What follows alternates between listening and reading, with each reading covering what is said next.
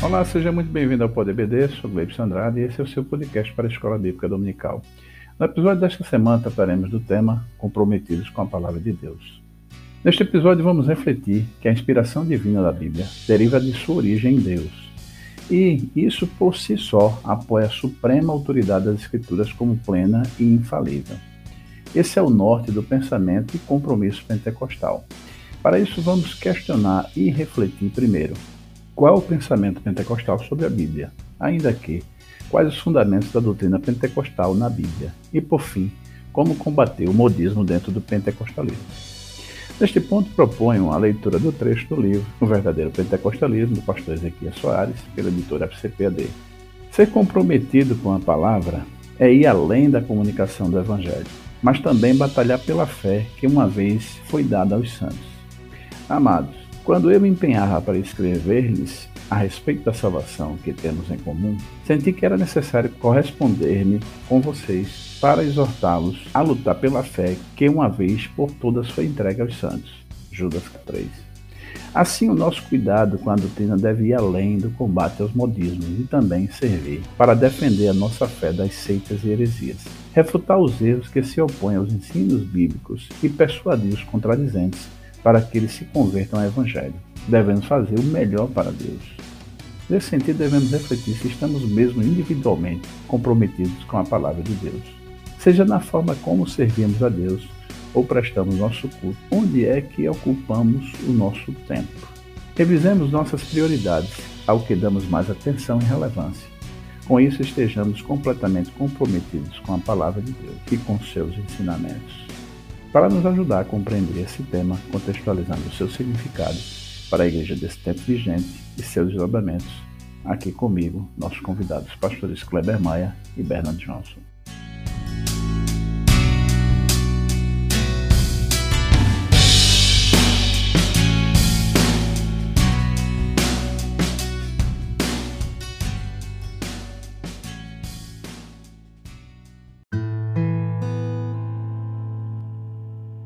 Bom, estamos aqui para mais um episódio do Poder BD e desta vez conosco os pastores Kleber Maia e o pastor Bernard Johnson. Pastor Bernard Johnson, suas considerações iniciais sobre o tema desta semana. Paz do Senhor a todos, a paz do Senhor, pastor Gleibson, pastor Kleber. Para a gente, mais uma vez, é uma honra, um privilégio estarmos aqui reunidos. Este assunto desta semana, todos os outros, né, inclusive mas este assunto desta semana é importante, não apenas por questão de importância, mas por uma questão fundamental. É, é, é uma decisão muito básica, é, é uma, uma posição muito básica a, a questão do papel das escrituras, é, da, da, do nosso posicionamento com respeito à Bíblia a importância das escrituras para nossa vida. Quando a gente trata do aspecto fundamental é porque a posição que a gente tem nesse assunto ele vai definir tudo, vai definir a nossa teologia, vai definir a, nossa postura com relação à interpretação, vai definir o nosso pentecostalismo, vai definir a nossa posição a respeito dos dons é, a, a, importância. E, além disso, também, é, uma resposta, né, uma resposta essencial que nós, pentecostais, damos é, com relação a, a, a, um pensamento distorcido que se tem e que se ensina como se o pentecostal não, não fosse coerente com as escrituras, ou não, não soubesse interpretar bem as escrituras, ou ah, isso leva de alguma forma a questionar até mesmo a posição que o pentecostal tem a respeito eh, da Bíblia. Então esse assunto vem ah, de uma forma muito essencial.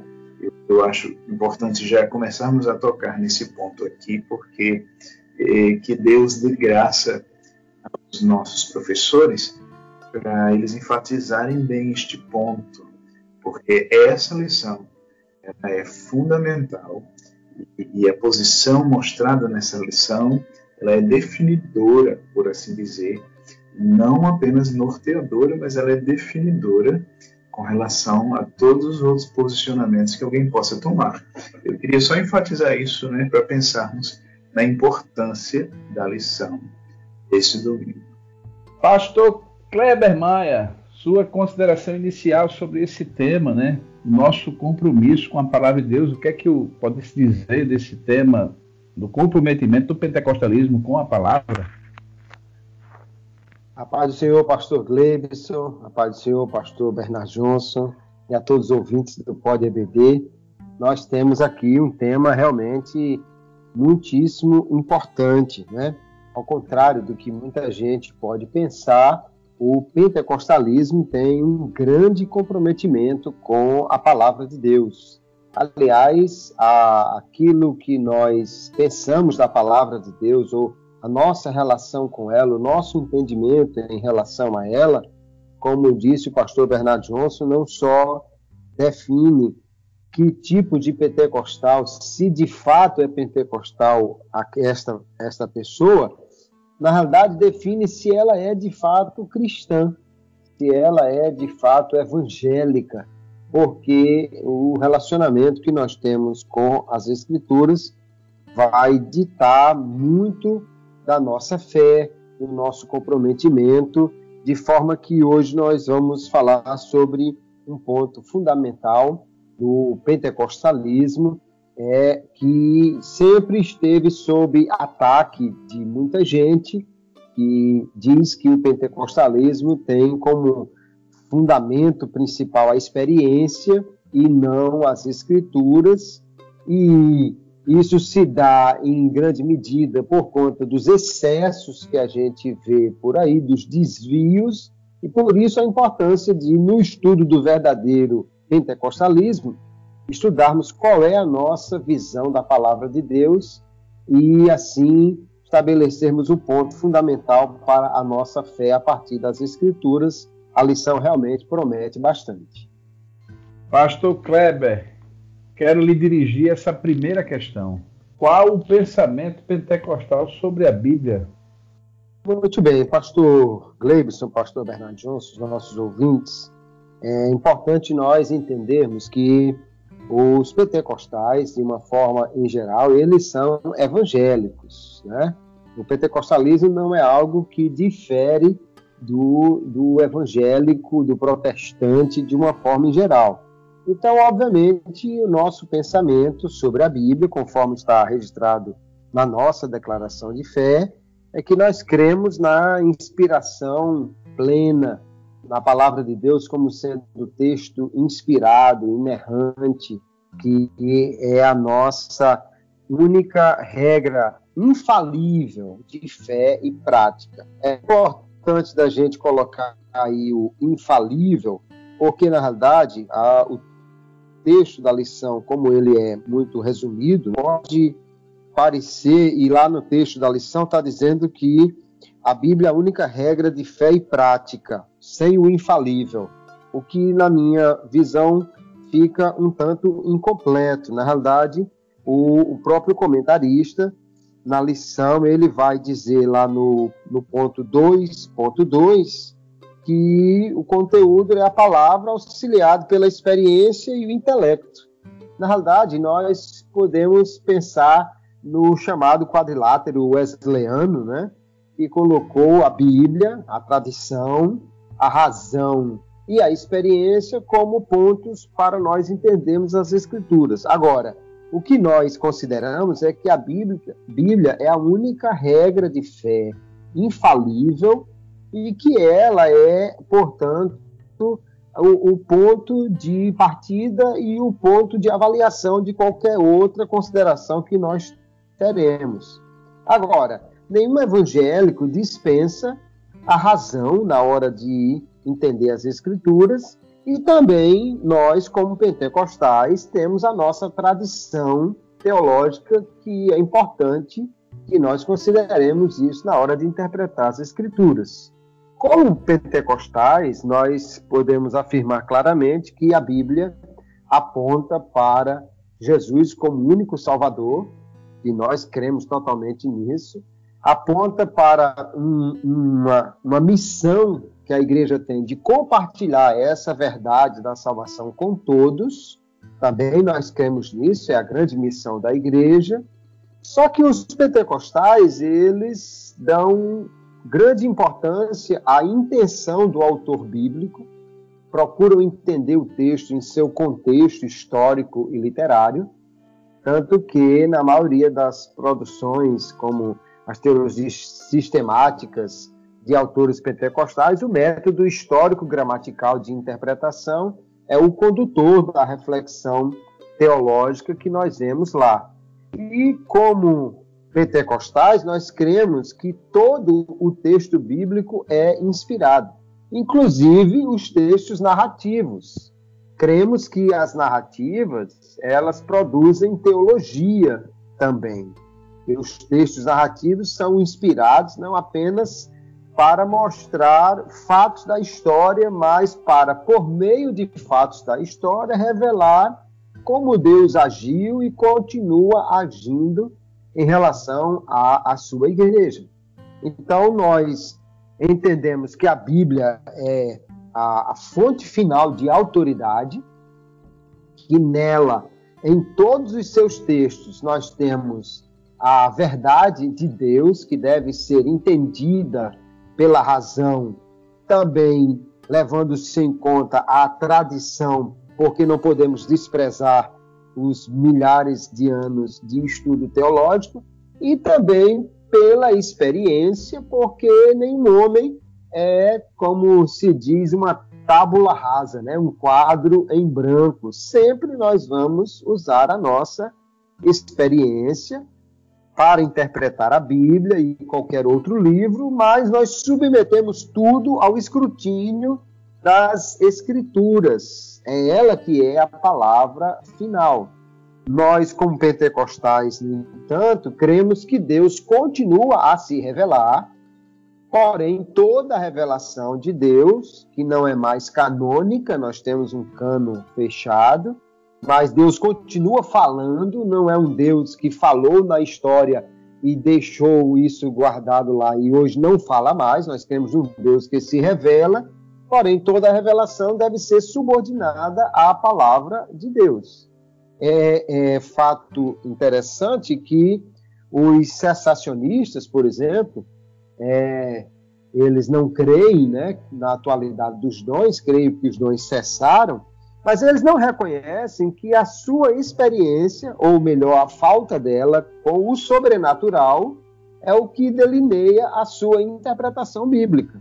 Eles não leem na Bíblia nenhum texto dizendo que os dons cessaram. Eles, no entanto, por não verem os dons atuando no seu tempo, na sua igreja, na sua história, eles daí interpretam que eventos sobrenaturais não ocorrem mais hoje, daí eles interpretam a Bíblia como a história da igreja sendo apenas uma história passada, não é modelo para a história de hoje da igreja. Isso parte do, do seu contexto, da sua experiência, e eles que acusam os pentecostais de usar a experiência na interpretação, na realidade fazem a mesma coisa, só não percebem ou não, não querem é, dar o braço a torcer para concordar com isso. Mas o fato é que o pensamento pentecostal sobre a Bíblia é o pensamento tradicional de que ela é texto inspirado, porém com essa idade, com essa ideia que nós temos de que Deus continua falando, que o, as narrativas também produzem teologia e que, a, a, apesar de não desprezarmos totalmente a tradição, a razão e a experiência, mas temos a palavra escrita como a autoridade máxima, ou seja, a única infalível. Então é melhor ficar com a declaração de que a Bíblia é a única regra infalível de fé que é o que está na nossa declaração de fé, mas não está na revista, porque as outras fontes elas são falhas e devem ser submetidas a, a, ao, ao exame das escrituras, mas elas são também usadas e estão presentes na nossa forma de interpretar a Bíblia. Pastor Bernard Johnson, suas considerações iniciais sobre esse tema desta semana. Muito bom. Bom, Pastor Bernardo Johnson, tendo ouvido já essa primeira questão respondida pelo pastor Kleber Maia, é, eu gostaria de lhe dirigir né, e ouvir a sua opinião com relação a qual o pensamento do nosso né, meio pentecostal sobre a Bíblia. Eu quero acrescentar e levar em consideração, é, obviamente pode colocar ou não no viés da sua resposta, é, é, de conhecimento e senso comum que o ambiente pentecostal ele, ele nasceu, é, obviamente, com simplicidade, né? É, mas não é, nós não podemos descartar que, o, que os obreiros que fundaram o trabalho no Brasil tinham conhecimento teológico. Então a gente pode dizer que é um misto né, de homens que eram preparados e que homens extremamente eh, vocacionados pelo Espírito para desbravar o Evangelho é, no ambiente brasileiro. É, levando isso em consideração, a, a, gente tem um profundo compromisso com a palavra de Deus e, e a gente pode dizer então que o, o ambiente pentecostal considera a Bíblia tanto quanto qualquer igreja tradicional ou até mais, pastor Bernard Johnson. Sim, a, a nossa posição com respeito às Escrituras é a posição de que a Bíblia é a palavra de Deus. Nós seguimos a visão é, de que a Bíblia ela não apenas contém ou ela não apenas se torna, mas ela é a palavra de Deus. E, e seguimos o pensamento de que ela é a nossa única regra de fé e prática. o pastor Kleber até enfatizou a questão de que ela não é apenas uma regra, é a única regra infalível. É bom enfatizarmos realmente esse ponto, porque, é, por exemplo, em termos de história, em termos de tradição, há determinadas questões e aspectos que a gente se norteia, por assim dizer, na nossa história, na nossa tradição, não apenas em relação ao pentecostalismo, mas em relação à própria história da igreja. Né? É, então, em certos aspectos, a tradição responde algumas coisas, a história da igreja responde algumas coisas, é, e nos norteiam de alguma forma. Mas a nossa regra infalível é a palavra de Deus. Qualquer tradição, até mesmo nossa história, está sempre sendo revista e medida pela palavra de Deus, inclusive nossas experiências também.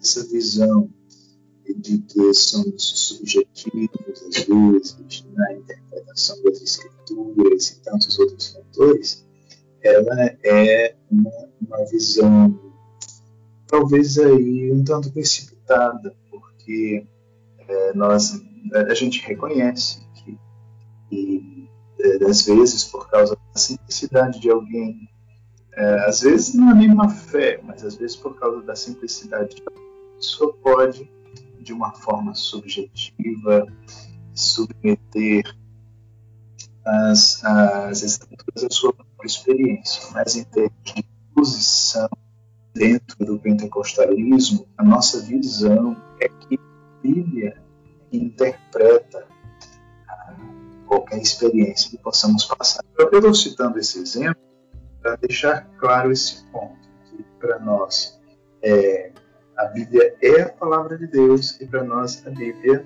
é a nossa única regra infalível. Então nós nos reportamos a nós cremos na inspiração plena e verbal da palavra de Deus. É outro aspecto para a gente enfatizar. É, é, porque nós não acreditamos. Isso é um, uma discussão longa e, e, o assunto aqui não é exatamente sobre inspiração bíblica, mas nós não acreditamos que né, estamos falando aos autógrafos, não estamos nos referindo a, a versões e traduções e coisas desse tipo, mas estamos nos referindo aos autógrafos nós acreditamos que a, a inspiração ela alcançou não apenas ideias, né? e não apenas algumas partes da Bíblia, mas toda a palavra de Deus é divinamente é, inspirada, plena e verbalmente. Então, claro, a gente tem que pensar na questão do que é inspirar, a gente tem que pensar, separar um pouquinho isso da, da, da questão de traduções e versões, nenhuma tradução, as nossas traduções são boas, elas vêm de pessoas, pode-se dizer, comprometidas com a palavra de Deus, mas a gente não pode dizer que nenhuma tradução é perfeita, não tem erros, porque tradução é sempre tradução. Mas, quando falamos de palavra de Deus, então nós cremos, regra infalível, inspiração plena e verbal, a Bíblia é a palavra de Deus. E é a Bíblia quem, em termos objetivos, estabelece a verdade em qualquer questão para as nossas vidas. Esse é o nosso pensamento. Muito bom. Pastor Kleber, é, bom, é, dito o que a gente disse, de certa forma até já influenciou e já deu calço para a nossa segunda questão, né? Que são exatamente quais são os fundamentos da doutrina pentecostal na Bíblia, Pastor Kleber. Pastor Cleverson, a doutrina pentecostal ela é fundamentada é, em toda a Bíblia, obviamente, porque toda a Bíblia fala sobre a ação do Espírito Santo, porém, especialmente o que diz respeito ao batismo com o Espírito Santo e a, a manifestação do Espírito Santo na igreja, a doutrina pentecostal ela se utiliza muito das narrativas da operação do Espírito Santo no livro de Atos dos Apóstolos. Nós também temos uma grande fundamentação nas epístolas paulinas, porém nós é, temos um, um, uma predileção muito grande, assim, vamos dizer, com a questão da história da igreja, como sendo a história da igreja dos primórdios, né, como sendo um modelo para a experiência da igreja contemporânea. Então, o pentecostal vê nas experiências carismáticas dos apóstolos, entenda, experiências do, do, do, Espírito Santo agindo neles, e não na experiência comum do dia a dia. A experiência carismática dos apóstolos é, para o pentecostal, a nossa própria experiência. Nós vamos entender que o que aconteceu lá acontece ainda hoje. E com isso, o pentecostal ele entende que há uma, uma atualização dessa ação do Espírito Santo constantemente. Quando nós pensamos assim, nós, no entanto, vemos que essa experiência que, que nós olhamos para as, as Escrituras, especialmente em Atos dos Apóstolos, e vemos na vida da igreja hoje, é, isso é algo que é, sempre chamou a atenção no, meio pentecostal, tanto que o culto pentecostal, de uma forma em geral, ele dá bastante espaço para os testemunhos, onde os testemunhos eles são a narrativa do que o Espírito Santo fez e está fazendo na vida do povo de Deus, que são testemunhos muito próximos ao que nós vemos lá na, na Bíblia Sagrada do que acontecia com a igreja dos primórdios. Então, o pentecostal lê as histórias da Bíblia, as narrativas de Atos dos Apóstolos, como sendo a nossa história, como sendo a história que se repete na igreja hoje. Talvez essa, essa, esse pensamento cessacionista ele tenha crescido bastante na Europa e nos Estados Unidos, exatamente porque são ambientes ou eram que não tinham mais os mesmos elementos, não tinha mais aquela perseguição à igreja como nós vemos em Atos dos Apóstolos, que, no entanto, o meio pentecostal brasileiro experimentou isso e ainda experimenta de algumas maneiras. Então, a perseguição à igreja em Atos dos Apóstolos é a mesma que a igreja vive hoje. E da mesma forma, a ação do Espírito Santo. Nós vemos então que o, o pentecostal ele lê a Bíblia crendo que o Espírito Santo que atuou ali e, e fez maravilhas na, na igreja é o mesmo que opera hoje. Nós não vemos uma descontinuidade entre a ação do Espírito no passado e a ação do Espírito hoje.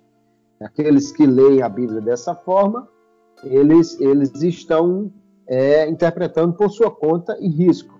E é importante pontuar que a, a doutrina pentecostal, do, do pentecostalismo, do movimento pentecostal que nós vivemos hoje, ela não nasceu da experiência simplesmente. Ela nasceu, na realidade, numa escola bíblica, lá no Kansas, né, em Topeka, onde os, os estudantes, ao estudar o livro de Atos dos Apóstolos, entenderam que aquela era a experiência da igreja como um todo, que poderia acontecer novamente. Começaram a orar e pedir a Deus, e então o, o que aconteceu no dia de Pentecostes, ou nos, nos relatos de Atos dos Apóstolos da, do batismo com o Espírito Santo, aconteceu com esses estudantes lá, e aí cresceu o movimento pentecostal, ou seja, ele nasceu numa escola bíblica, a teologia pentecostal, por, portanto, é bíblica,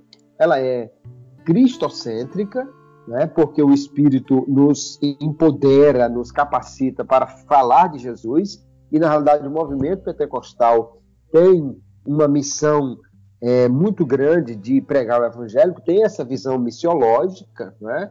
A partir do que entende que as escrituras dizem. Ou seja, se o, o que a igreja fez em Atos dos Apóstolos não serve como modelo para a igreja de hoje, então, talvez seja por isso que tem igrejas que não pregam mais, que não buscam mais, que não estão interessadas na repetição dos feitos do Espírito Santo no seu meio. Nós podemos, então, dizer com toda segurança: o, o pensamento pentecostal é bíblico. No entanto, nós também fazemos uma diferenciação entre a visão e a fala e a ênfase teológica de Lucas com a ênfase teológica de Paulo. É, há, há muitas vezes um, um, uma mistura aí que complica um pouco. Enquanto o apóstolo Paulo geralmente falava da ação do Espírito Santo com o fins de santificação, de, de, de mudança no interior do crente, Lucas geralmente dá mais ênfase à ação do Espírito Santo, capacitando para a missão. E o, o meio pentecostal, ultimamente, graças a Deus, tem ganhado bastante em termos de literatura, que trabalha exatamente essa diferenciação da ênfase de Lucas na ação do Espírito Santo, diferenciando da ênfase de Paulo e Lucas visto não apenas como um historiador, mas como um teólogo que usa a história para demonstrar a sua teologia e que, portanto, serve como base para o entendimento que o pentecostal tem de que o Espírito Santo é o mesmo e ele tanto age no crente para a santificação, como Paulo evidencia, e a capacitação dos dons para o serviço na igreja, como também no empoderamento para a missão, como Lucas evidencia porque não, não há nenhuma contradição nisso aí. Então, o pentecostal tem o seu fundamento nas escrituras, mas entendendo as escrituras como toda ela, tanto a parte é, doutrinária como narrativa, como sendo é, algo que Deus tem para falar conosco e nos ensinar. Muito bom. Pastor Bernardo Johnson, o que dizer dessa questão né, dos fundamentos da doutrina pentecostal na Bíblia? E é, eu, eu, quero colocar algo, né, e já que bem ampla a questão do, do respondida pelo pastor Kleber, é, com relação a, eu falava na primeira questão, falava da, da, origem humilde, e eu não sei, pastor Bernardo, se isso de repente influenciou esta visão que outras igrejas, né, de outros segmentos que não são pentecostais, né, tenha é, um, exercido uma influência da maneira de como interpretar a nossa visão com relação à palavra e os fundamentos da nossa doutrina, que são bíblicas, né, é, teve, já que, é, vamos dizer assim, é, recentemente a gente teve um excelente compêndio publicado que trata exatamente da declaração de fé da Assembleia de Deus, que é de fato a maior representante do segmento pentecostal. Será que esse, esse recentismo, né, esse, essa publicação sendo de caráter recente, né, é, haja vista que a gente já, já vinha com o próprio credo, né, publicado em outros meios, em outros jornais, mas esse compêndio realmente é muito recente a formação dele, e diga-se de passagem, algumas igrejas até tradicionais não usufruem de, de uma qualidade de um material semelhante a essa, mas automaticamente fazem esse juízo em relação aos fundamentos da nossa doutrina. E eu gostaria de ouvir a sua opinião com relação aos fundamentos da doutrina pentecostal na Bíblia, já que é objeto é, de nossa defesa de estudo hoje nessa segunda questão. Sim, falando um pouquinho né, da visão de outros nosso respeito, antes de, de entrar bem nessa questão dos fundamentos, a gente a gente vê que está mudando. Graças a Deus, você já, a gente já tem muitos pastores, líderes é, pentecostais que são convidados para reuniões, independente ah, se outras pessoas queiram falar são pentecostais ou não.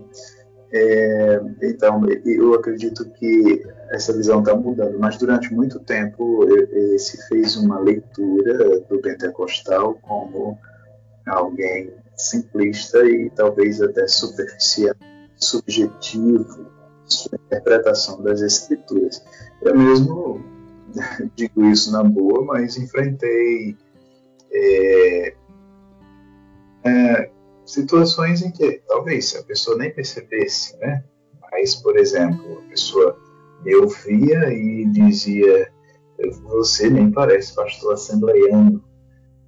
Por que essa expressão? Porque a ideia que se tem de um pastor ah, assembleiano como alguém que não se interpreta bem as escrituras, como alguém que parte de uma visão subjetiva para para levar isso para a Bíblia e fazer a sua própria leitura, e coisas assim.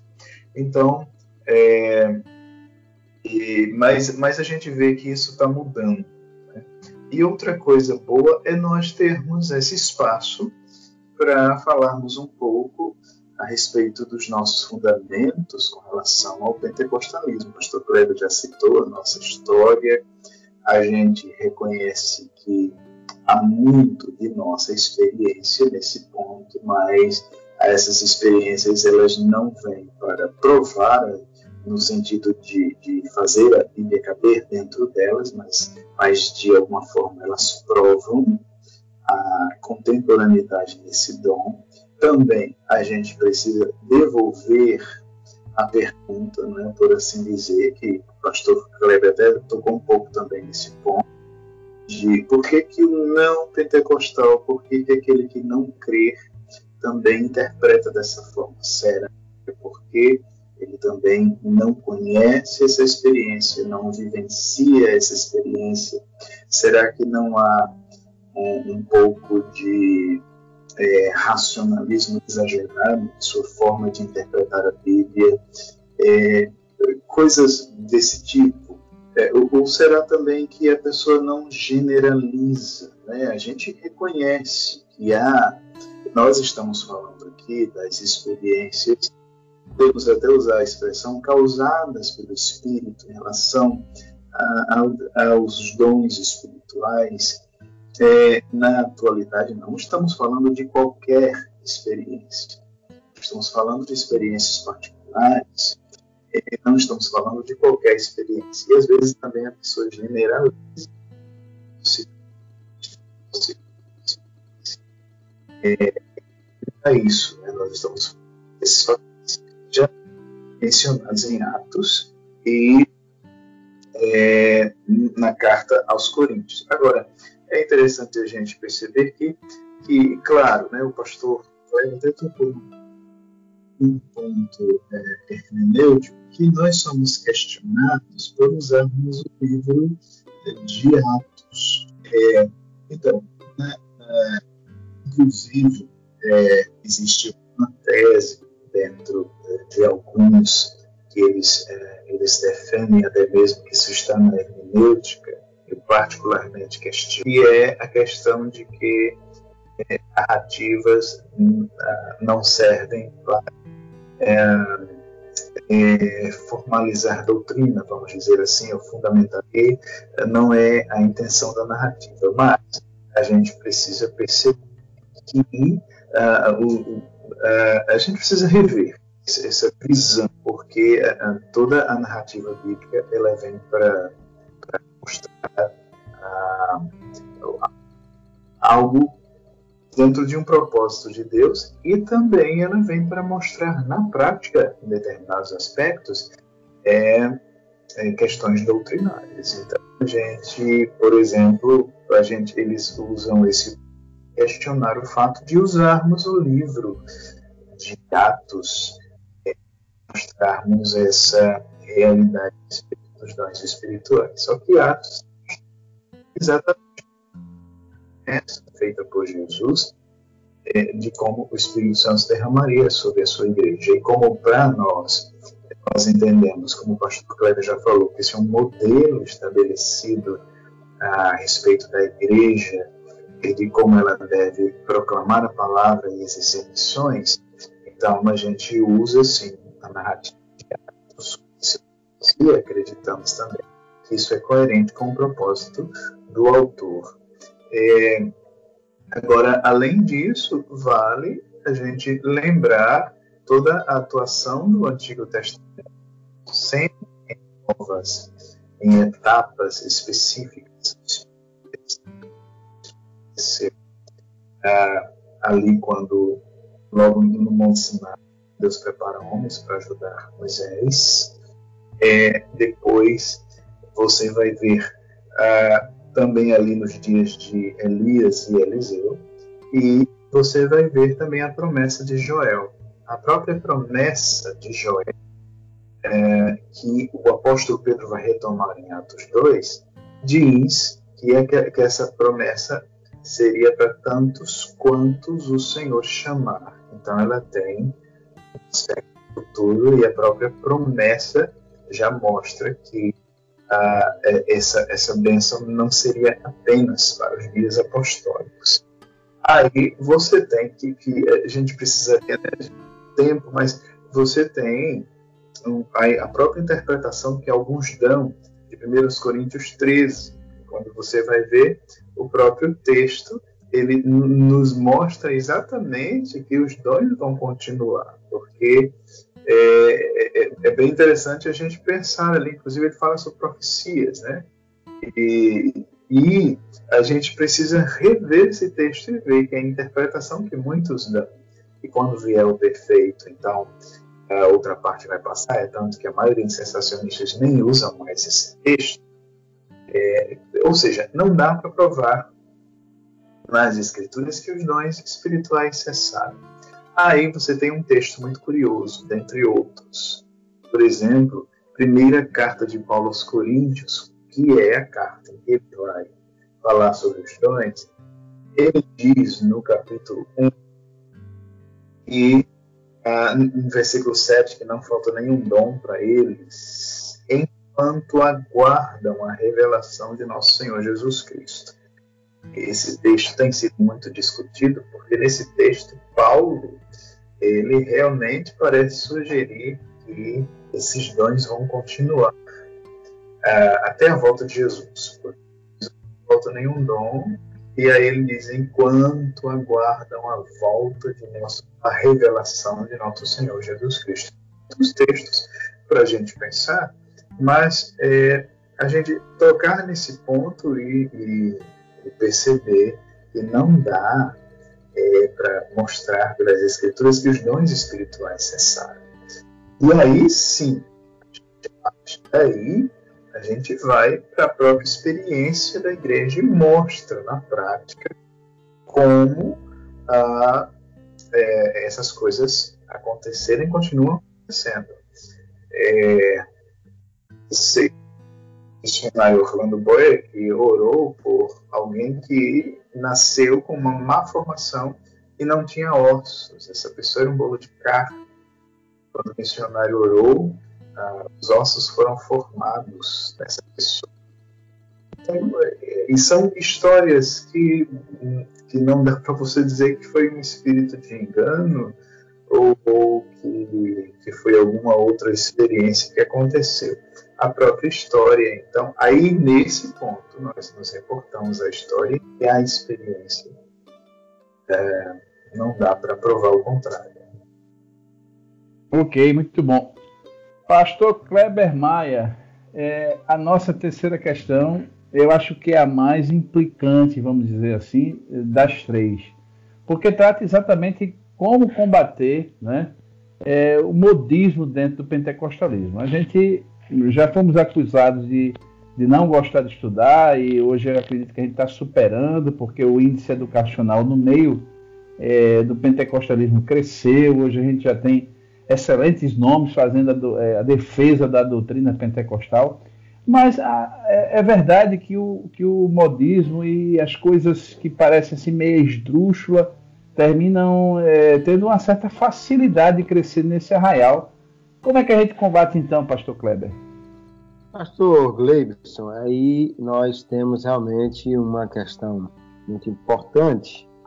É, primeiro, é, é preciso reconhecer que nós tivemos né, no movimento pentecostal, especialmente no Brasil, um crescimento muito grande, o, o Espírito Santo se utilizando de homens e mulheres que não tinham um preparo teológico, né? a igreja cresceu muito, o movimento pentecostal, com é, obreiros leigos, leigos no sentido que não tinham realmente um treinamento formal em teologia, mas que eram pessoas que tinham um grande preparo espiritual, que liam as escrituras sem a formalidade acadêmica, mas submetendo-se à, à iluminação do Espírito Santo. Porém, logicamente que esse entendimento pentecostal de que o Espírito continua falando, revelando e tudo mais, pode ser utilizado para tentar se justificar novidades que nós chamamos aí de modismos, né? coisas que alguém queira fazer de diferente na igreja. Como a gente pode combater isso? Em primeiro lugar, levando a sério essa ideia de que nós precisamos cada dia mais estudar a palavra de Deus. Então, uma ênfase no ensino bíblico e teológico que, diga-se de passagem, tem crescido muito nos últimos anos no meio pentecostal, como você já pontuou. Hoje, praticamente toda igreja, todos os estados do Brasil têm escolas teológicas é, em maior ou, ou, ou menor estrutura. É, a, a, escola bíblica dominical né, sempre foi um ponto muito enfatizado no meio pentecostal, então é um meio de se reunir os crentes para estudar a Bíblia também. E com esse treinamento maior, nós vamos nos capacitar mais. Precisamos também investir mais num treinamento capacitador para pregadores, para é, pessoas que precisam, ensinadores de uma forma geral, pastores que precisam fazer uma correta exegese do texto, desenvolver e aperfeiçoar as habilidades necessárias ao bom exercício do ministério e, acima de tudo, usar a Bíblia Sagrada como regra infalível e, e elemento aferidor de qualquer experiência na igreja. Então, se alguém está falando aí da unção do riso, o outro está falando da, da, da, unção dos animais ou coisa parecida, nós precisamos ir à Bíblia e ver se o Espírito Santo, é, na palavra, mostrou alguma ação dessa natureza, ver também a vida dessas pessoas, se realmente está sendo é, mudada em alguma coisa pelo Espírito Santo, porque todas as vezes que o Espírito capacitou, encheu, isso trouxe mudança na vida das pessoas. Enfim, é, especialmente tendo a Bíblia como algo que se, se busca entender, compreender e aplicar, e, e dessa maneira não só investir mais no treinamento, mas sempre voltar às Escrituras como esse elemento que aponta a verdade, que é uma verdade eterna, atemporal, é assim que nós poderemos combater os modismos, vendo o que o Espírito revela e, e, e qual o padrão de atuação que ele mostra, e ao mesmo tempo, cada dia conhecendo mais as Escrituras, porque há alguns modismos ou algumas coisas que surgem na igreja que, na verdade, surgem por má interpretação de textos ou uma forma equivocada de se interpretar textos. É, no meio pentecostal e neopentecostal ainda existe muito uso do método de interpretação alegórico, onde você pega um texto e dá um sentido completamente diferente, geralmente um sentido mais espiritual, aquilo, e esse tipo de interpretação gera muito, muito, muita distorção, na verdade, bíblica, que dá origem a esses modismos. Então, é voltando sempre à Bíblia e investindo na capacitação dos obreiros que nós podemos combater esses modismos. Muito bom. Pastor Bernardo Johnson, o que dizer desse assunto? Sua opinião? O pastor Cleide citou, citou um ponto aí muito interessante, que é investir na capacitação dos obreiros, é, porque quanto mais conhecemos a verdade, é, é, menos seremos enganados. Não se deixar levar pelos modismos. Né? Os, os modismos eles podem exercer um fator de tentação na vida de muitos obreiros, porque infelizmente, certos movimentos depois viram moda. É, muita gente sem discernimento gosta disso. Então, em alguns lugares as igrejas ficam super lotadas e igreja lotada é um fator de tentação para um obreiro.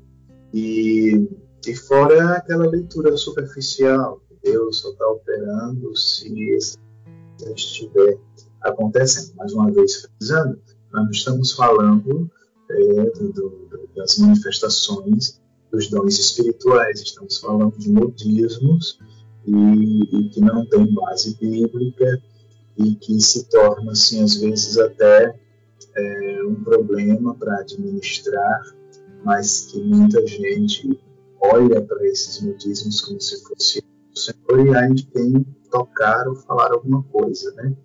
Nós precisamos também de muito discernimento, Deus nos dê discernimento, e a gente precisa realmente pegar essa experiência, levar a palavra e ver, e passar pelo crivo da palavra, depois voltar para essa experiência com uma resposta bíblica, e não o contrário.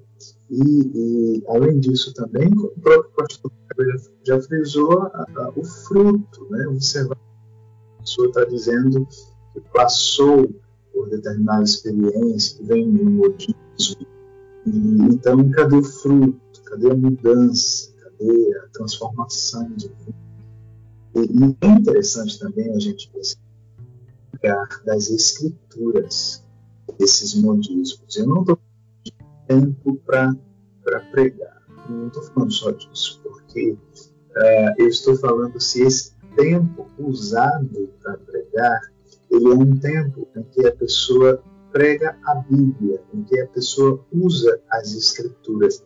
Porque é interessante a gente perceber é, que geralmente esses modismos eles tendem a substituir, a suplantar ou a diminuir o lugar da palavra. Isso já é um mau sinal, porque é, geralmente esses, esses profetas de modismos, a primeira coisa que eles fazem é armar as pessoas contra qualquer uh, coisa que soe como conhecimento bíblico, porque uh, isso, isso faz com que as pessoas aceitem qualquer coisa. Né? Então, elas criticam elas criticam é, coisas desse tipo, por quê? Porque isso, isso deixa as pessoas mais abertas a qualquer tipo de movimento que essa pessoa possa apresentar. Quando, na verdade, e, esse é, é o assunto da lição, a pessoa comprometida com a palavra, ela não vai simplesmente se impressionar com o modismo, ela vai ver se isso tem a ver com as escrituras ou não. É, muito bom. Eu não quero, eu não quero antecipar a hora da pimenta, nem a mesa redonda, mas ainda nessa, nessa terceira questão, queria ouvir vocês, é, porque a gente falou no livro, o pastor Ezequias até dá nome aos bois com relação a modismo. Né? Ele citou o G12, ele citou o que o pastor Kleber já citou, essa questão do, da unção do riso. É, alguns desses eu diria até que para o ambiente assembleano, eu acho até que a gente é vacinado. Alguns tipos de coisa dessa. O crente assembleano é um crente muito afeito à escola dominical, como vocês dois já citaram e eu, particularmente, né, tendo passado esses anos na Assembleia de Deus, é, já pude observar que nós somos, graças a Deus, vacinados com relação a muitos desses modismos que chegam em ambientes de arraiais pentecostais, mas não na Assembleia de Deus e neopentecostal principalmente, que é quem tem uma deficiência doutrinária muito grande.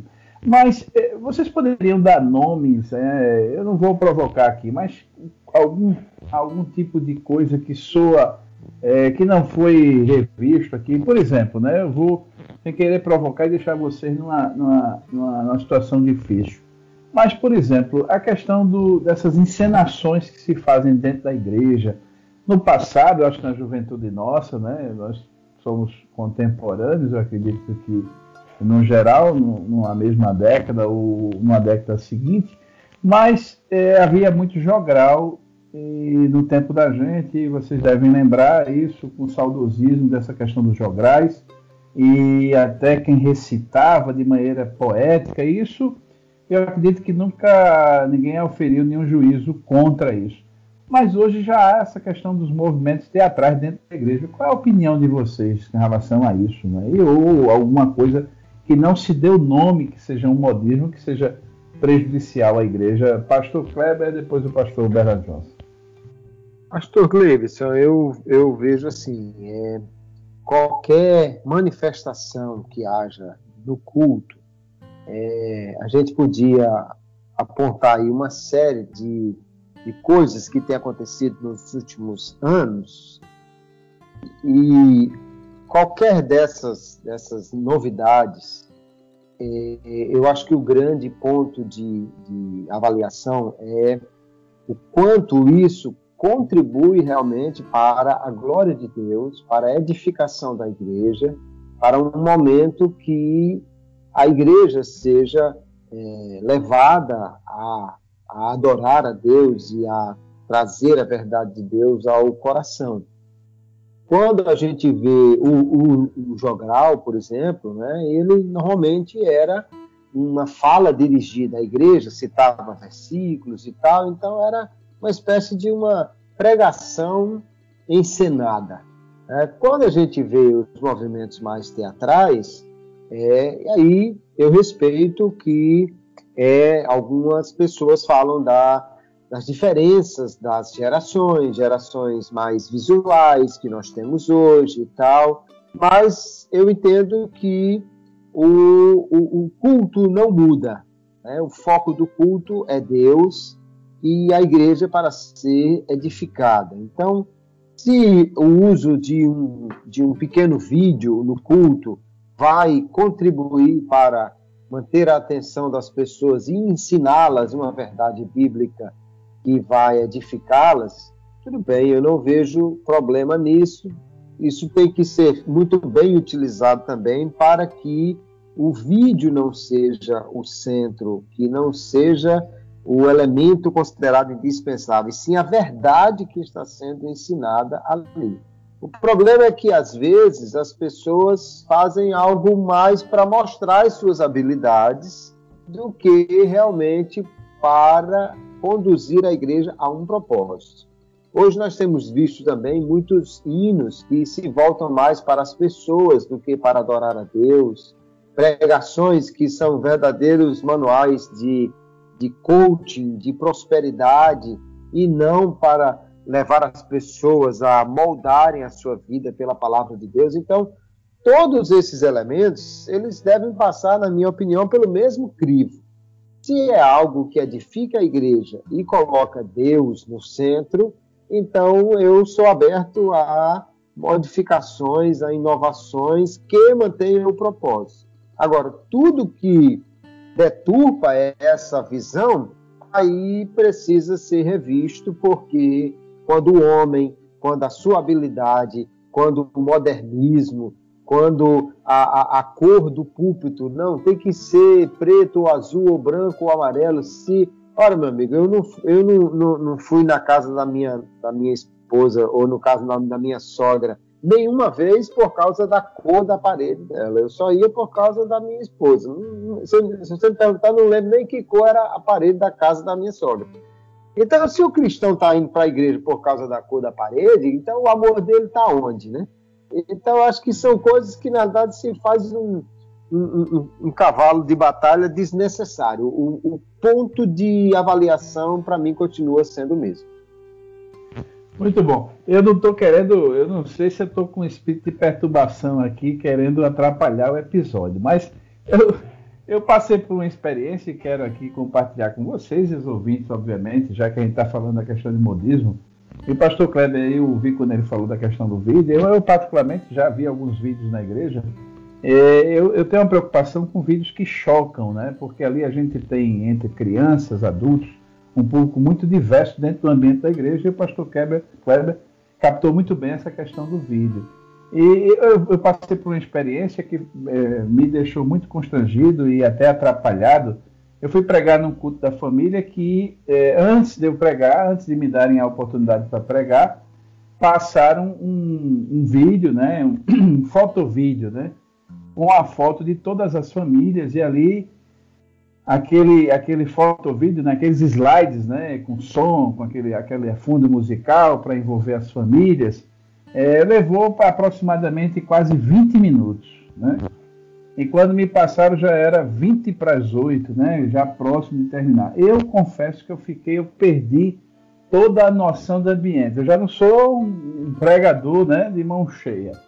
E confesso que eu fiquei, né, perdido ali ao ver tantas imagens de família, cachorro, gato, papagaio, tanta gente, e me tirou o roteiro totalmente da mensagem sem contar que eu fiquei com um tempo praticamente. eu não sei se os senhores, pastor Bernardo Jones, eu joguei a, a, a peteca quente no seu colo, servido nos 30 agora. Pois é, pastor. O, o pastor Kleber ele tocou ele nos pontos assim, né, para a gente ver. É, a, talvez a questão não seja se isso é estratégico, talvez a questão não seja a ação em si, embora algumas sejam questionáveis, é, mas o, o, se, se, isso está tomando o lugar da palavra, tem que se questionar também se a pessoa está fazendo isso apenas por modismo, porque vai atrair gente, então, como, né, a gente precisa ter muito cuidado com isso. A partir do momento que aquela igreja está sentindo a necessidade de inovar, é, nesses aspectos para pessoas. Ah, aí a gente está falando lição o tempo todo sobre o papel do Espírito Santo e a gente sabe que se a pessoa não for atraída pela presença de Deus, essas coisas não sustentam. Aqui no Rio Grande do Norte tem, tinha um pastor muito antigo que ele dizia que se você começar o seu ministério com a palavra, você nunca vai precisar inventar nada. Se você ficar sempre seguindo moda, inventando moda, você sempre vai ter que inventar alguma coisa, porque as pessoas nunca se satisfazem. Então, a gente precisa pensar nisso. E, e outra coisa é que realmente há é, estratégias, ou, ou, coisas que a gente faz na igreja, modismos que as pessoas seguem, e quando você vai avaliar aquilo é, é um antropocentrismo, né? uma apresentação, uma dança na igreja.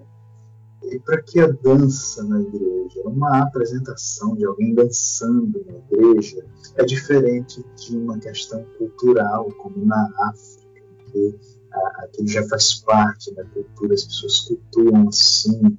É diferente de uma apresentação que serve como fator de atração. Eu não sei, eu acho que a gente precisa rever isso e, e a gente precisa repensar se realmente não está faltando algo entre nós, já que estamos aí na lição sobre a importância da palavra, sobre a questão dos dons espirituais, e por isso ficamos sentindo a necessidade de inventar moda para atrair. Isso é perigoso, porque isso desvia o foco do Evangelho. Esse é um ponto muito, muito sério. É, não se pode fazer nada que tire o lugar da palavra. Muito bom, eu acho que tudo tem a ver, já que a gente está falando sobre o compromisso né, do ambiente pentecostal com a palavra. E agora, a nossa mesa redonda, tão esperada a hora da pimenta, que a gente já foi apimentando esse prato desde o início. Né? Então, a experiência pentecostal exerce peso sobre a interpretação da Bíblia e qual o reflexo disso, pastor Kleber Maia? Pastor Gleibson, pastor Bernardo Jones, essa é uma questão importante e a resposta, obviamente, é que toda experiência ela exerce peso na nossa interpretação. Né? Ninguém vai a um texto, seja ele bíblico ou, ou qualquer outro texto, sem conduzir os seus pressupostos, a sua experiência. Na verdade, é melhor levar a experiência ao texto do que levar a inexperiência ao texto. Né? Quem não tem experiência nenhuma de interpretação de texto vai ter muito mais problema. Então, a experiência pentecostal, sim, exerce uma influência. Por exemplo, o pentecostalismo, ele é, naturalmente, ele é contra o racionalismo. Se você é, vier numa igreja pentecostal e for com uma conversa que Jesus não cura, que Jesus não fala, que Jesus não revela, não sei o quê, o porteiro vai logo convidar você para ir em outro lugar, porque ninguém acredita nisso, lógico, porque a experiência com o sobrenatural e, e a, a, a, vida que na igreja é, vê isto acontecer, naturalmente é uma barreira contra o racionalismo. Né? E, e, na verdade, há quem diga, grandes pensadores, historiadores, que Deus levantou o movimento pentecostal exatamente para ter um, um movimento de aquecimento de uma igreja que estava excessivamente racionalizada e, portanto, esfriando na sua fé. E com isso, nós podemos dizer que, obviamente, a experiência pentecostal traz um reflexo. O que não pode acontecer é a experiência ser colocada em primeiro plano e alguém interpretar a Bíblia a partir de sua experiência ou de uma de um entendimento que o Espírito Santo supostamente lhe deu e que não bate com nenhum outro santo do, do, do, da história da igreja aquela interpretação, isso é um problema realmente. Na realidade, o que acontece, infelizmente, no meio pentecostal é que é mais fácil alguém dizer, o Espírito me diz que é assim e aceite, do que você ir estudar e quebrar a cabeça para entender as boas regras de interpretação e interpretar o texto. Por que muita gente prega no Antigo Testamento? Porque só conta a história e aplica de uma forma direta, sem pensar nem nos princípios que estão lá. Quando, na realidade, entender os princípios daquela narrativa, daquela história do Antigo, e fazer a transposição para os dias de hoje, para aplicar apenas o princípio à igreja, ou seja, pensar, dá trabalho. Então, o camarada prefere só dizer é, mate seu Isaac e, e, e, e derrube seu gigante e a coisa vai assim.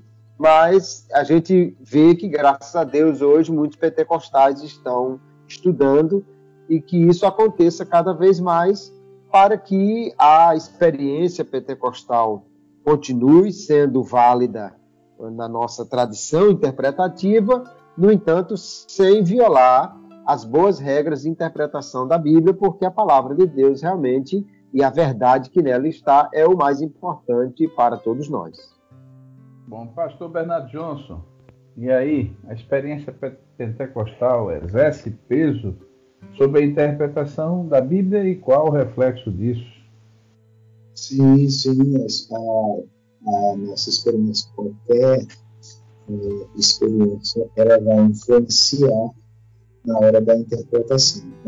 A, a diferença está na maturidade, né? está é, mas se a, se a hermenêutica dessa pessoa é saudável, se ela tem maturidade para conhecer os seus próprios pressupostos, é, é, é, impossível, não adianta a gente ser ingênuo de dizer que é, nenhuma experiência influencia na hora da gente interpretar as coisas, as experiências elas têm relação muito íntima com a nossa cosmovisão. E se a gente passa por uma experiência que a gente nunca passou, a tendência é a nossa cosmovisão ser confrontada, a gente vai precisar de respostas para aquilo.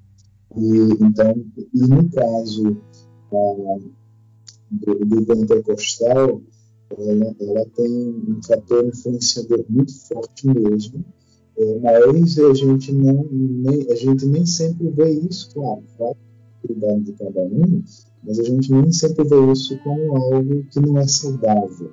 Né? Por exemplo, um fator muito forte aqui, o pentecostal crê em milagres. Então, ele vai ler as histórias, os milagres do Antigo Testamento simplesmente acreditando nisso. E, e outro fator é que ele provavelmente já vivenciou algum milagre nesse sentido, é, de algum tipo de milagre, de alguma forma. Ele já vivenciou e isso também vai solidificar mais ainda aquilo que ele acredita. Agora, é, sempre frisando, como o Fernando já frisou, que a gente não pode deixar que a nossa experiência determine os resultados da pesquisa mínima. E aí vem a questão de, do método, né? a pessoa adotar o método correto, particularmente penso aqui no método indutivo, em que a pessoa vai fazer perguntas ao texto, ela não vai dar respostas ao texto. O próprio texto vai responder as perguntas e as conclusões vão ser dadas pelo próprio texto. E dadas essas conclusões ao próprio texto, essa pessoa vai confrontar a conclusão do texto bíblico com a sua experiência. Então, ou a sua convicção vai ser refinada, estava certa, e precisa apenas refinar as suas convicções e solidificar, ou ela vai ter que, que abrir mão é, daquilo porque a Bíblia é, vai contra e a Bíblia é, questiona, a Bíblia reprova aquilo, então a pessoa tem que, que pedir misericórdia a Deus e ir contra. É, então é diferente de, de, deixar que a experiência os resultados. Aí entra a maturidade, mas que existe um fator influenciador muito forte em relação a isso. Existe. A gente só precisa ter cuidado para e entramos aqui em hermenêutica né, com relação ao centro hermenêutico. Né? Eu não posso adotar um centro hermenêutico no sentido de, por exemplo, eu, eu só, só penso em família. Então, tudo que eu leio na Bíblia eu vou ver família. É, e aí eu não posso também, pensando em pentecostalismo, adotar os dons espirituais como um centro hermenêutico.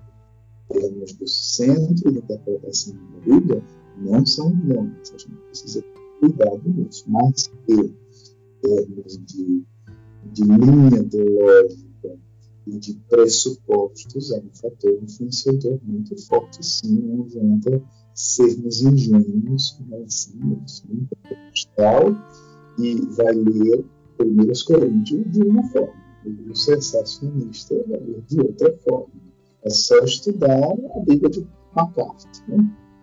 Ele interpreta 1 Coríntios 12 ou 14. E é só estudar a Bíblia de estudo pentecostal. Você vai ver aí a grande diferença. Bom, chegamos ao final, né? E eu estou é, realmente bem satisfeito e os ouvintes também, acredito que sim, mas ainda há as vossas considerações finais sobre esse tema de, desta semana. Pastor Kleber Maia, meu companheiro de todas as edições.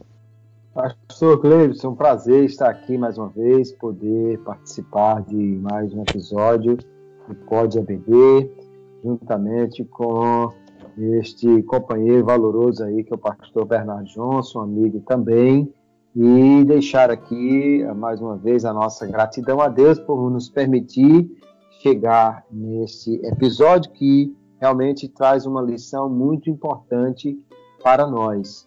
Para os nossos professores, sem dúvida nenhuma, é uma lição muito importante e rica que deve ser bem enfatizada essa essa forma como nós devemos ter o comprometimento com as Escrituras.